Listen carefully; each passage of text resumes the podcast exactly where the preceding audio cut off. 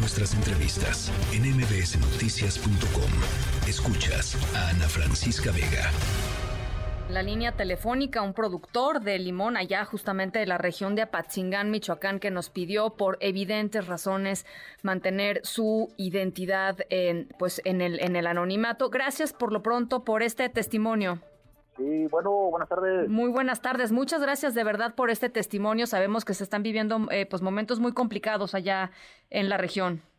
Sí, oiga, la verdad es que esto está muy complicado. Aquí, yo soy productor aquí del municipio de Buenavista y lo que pasa que, pues nosotros estamos trabajando, nos están trabajando dinero ahí del pago y la verdad es que está difícil porque de por sí no tenemos limón, tenemos muchos problemas en las huertas y luego estas gentes pues ahí nos, nos rebajan en los empaques del, dinero del pago y pues la verdad es que pues a dónde vamos a parar con esto.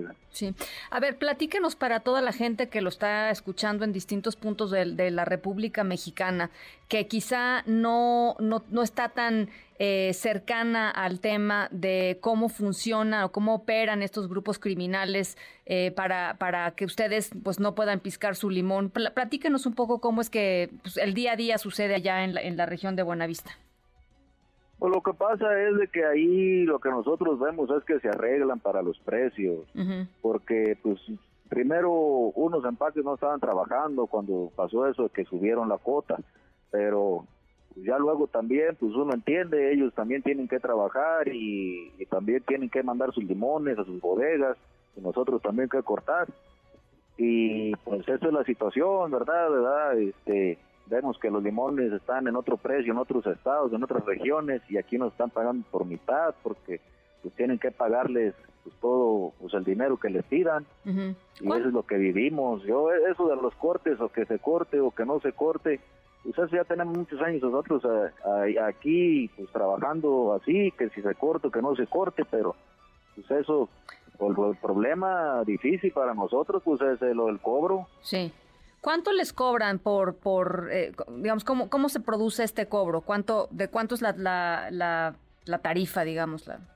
Sí, pues haga cuenta, pues uno vende eh, los limones 17 pesos y ya nomás el empaque hacer las cuentas pues ahí ves que te descontaron mil pesos por tonelada o un peso por kilo pues. Entonces este pues ahí es donde vemos que, que así es y los empaques pues también pues no lo dicen y que pues es que así están cobrando y uno también pues entiende, pues también los van amenazando, sí. que les van a quemar los empaques, entonces pues digamos tienen que, también comer. Ustedes como productores le venden eh, los limones a, los empacadores, ¿no? Y los empacadores son los que están... Es correcto, sí, así. Y los empacadores son los que de, alguna manera descuentan este esta extorsión, ¿no? Y a ustedes se los, se los pagan pues muy barato, básicamente. Ah, sí, sí, así es como pasa, oiga. muy castigado. Cuando dice el gobernador este Ramírez Bedoya que no se resignen a pagar, ¿usted qué piensa? La verdad, oiga, es que no tenemos otra alternativa, no tenemos opciones, porque pues tenemos que comer. Tenemos que comer y, y, pues allá nosotros nos dicen que en Apatzingán, pues sí, la gente también pues hay empaques ahí que ya tienen ya esta con esta, son creo tres semanas entonces, imagina. Sí, sin cortes. Es, pues, la gente aquí anda al día, los limones es lo que lo que uno hace aquí todos los días, este todo todo el año, pues eso es lo que aquí se cosecha. Entonces, este pues resignarnos a, no pagar, pues es también nosotros, pues, pues también de qué vamos a comer. Y, y además, pues es eh, eh, pues ponerse en peligro, ¿no? Porque pues, si uno no paga, supongo que pueden haber consecuencias, ¿no? Pues te queman, oiga, te queman ahí, ya quemaron, ahí el otro día quemaron camiones, ¿por qué crees que lo hicieron? Dice, no nos pagan, pues les quemamos aquí las empaques, les quemamos todo, y si queman también un empaque, pues ¿a dónde llevamos el limón? ¿Y a ustedes todavía les, les, eh, les, les, indican qué días pueden cortar y qué días, eh, digamos, la, la, la, la, gente, los criminales les dicen que pueden cortar o no pueden cortar ciertos días? Sí, o sea, y ahí como le digo, se ponen de acuerdo, que si un día no se corta, no se corta, pues eso ya tenemos muchos años nosotros aquí así trabajando. Sí, sí. Pues así es eso, eh, aquí los limones hay todos los días y también los productores, pues también hay días que no, no, no queremos pues también eh, también nosotros cortar porque también está barato y pues así así funciona eso eso eh, pero ya lo que estamos viendo es de que pues todo pues así mandan estas gentes. Mandan estas gentes y, mandan mensajes y pues ya uno tiene que, obedecer porque si no pues nos va mal a todos. Y eh, ¿qué, han pensado o han pensado digamos en, en regresar al esquema de autodefensas digamos o de ¿Hay todavía esas alternativas para ustedes?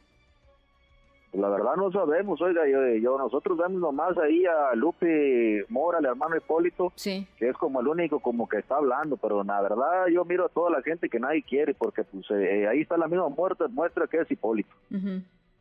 Entonces, ese hombre aquí, lo que hizo aquí en Buenavista, pues, pues, fue bueno, y de una forma u otra, pues mire ya dónde acabó.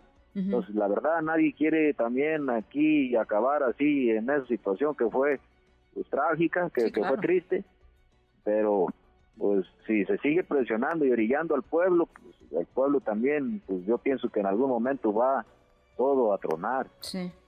Cuando dicen las autoridades eh, que, que, no es cierto que hay regiones enteras de Michoacán dominadas económicamente por el crimen y, dominadas incluso en términos, pues supongo que eh, un poco de, en términos de la vida cotidiana, ¿no? Lo que hacen ustedes y dejan de hacer ustedes y sus familias. ¿Qué, qué, ¿Qué, qué, piensa usted al respecto? Porque ellos dicen que no es cierto, que aquí estamos exagerando y que, y que la cosa no es tan grave como, como, como se reporta. No, pues nosotros, pues la verdad es que eh, ahí para nosotros más desconfianza les tenemos. A los gobernantes, diga. Pues claro, pues si ellos dicen que no pasa nada y nosotros estamos sufriendo, pues nosotros pensamos que están de acuerdo. ¿Verdad? O sea, ellos eh, dicen que luego uno es cómplice, pero también entonces, si ellos dicen que no pasa nada y uno está viendo lo que, lo que está viviendo, pues entonces yo pienso también como que ellos, ellos son cómplices. Sí. ¿Qué salida ven? ¿Qué, o sea, ¿hacia dónde imaginar una salida? Pues yo la mera verdad, yo veo que lo que aquí la gente todo se está yendo es para Estados Unidos.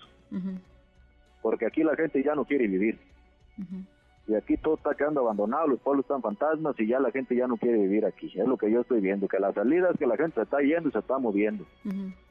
Yo no sé si hay alguien que, que vea y que dice, que revise esos, esos datos, pero yo aquí lo que veo en el pueblo es que la gente se está, lo que está yendo, que se está yendo. Sí. Los chicos, digamos, ¿no? La aspiración de los jóvenes es, sí, todos, todos también, pues es que como también va uno a vivir, también así no se puede uno busca también a ver de qué va a comer. Y eso, pues es tristísimo, ¿no? Oiga. O sea. Pues imagínese. Imagínese que como vea usted este, que le digan, por ejemplo, en su trabajo, ¿sabe qué? Váyase de ahí, ya no puede trabajar. Sí. Y que tenga toda su vida usted también ahí haciendo lo que usted hace, lo que usted haga, y que le diga váyase, o que usted mismo diga, pues tengo de lo que estoy trabajando aquí, tengo que dar la mitad. ¿Por qué?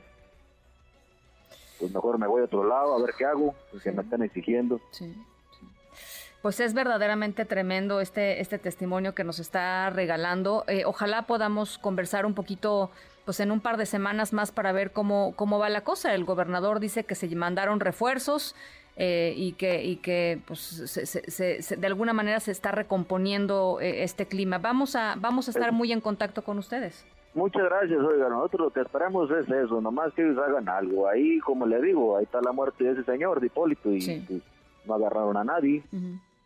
Sí, pues está en la impunidad, ¿no?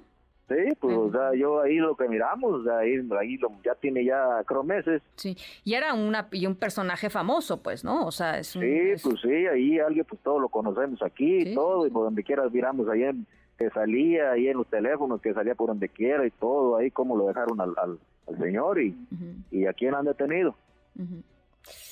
Bueno, pues vamos a estar eh, cerca de, de, este tema. Le agradezco por lo pronto eh, muchísimo que nos, que nos haya regalado estos minutos. Gracias, gracias. Muchísimas gracias. Él es productor de eh, Limón allá en Buenavista, Michoacán. creo que no hay nada más que agregar, ¿no? Este, y creo que esa es una de las entrevistas que vale la pena volver a escuchar con, con, mucha atención por lo que nos dijo y por lo que está detrás de sus palabras, eh, porque son muchísimas cosas y muchas implicaciones las que eh, salen de lo que nos reveló, no solo de cómo es su día a día, sino de lo que opina, de dónde están paradas las autoridades con respecto a este problema y por supuesto em, lo que está sucediendo, ¿no? Los pueblos que se están vaciando. ¿Por qué? Pues porque la gente ya no puede vivir ahí. Simple y sencillamente ya no puede vivir ahí, no le alcanza para vivir ahí.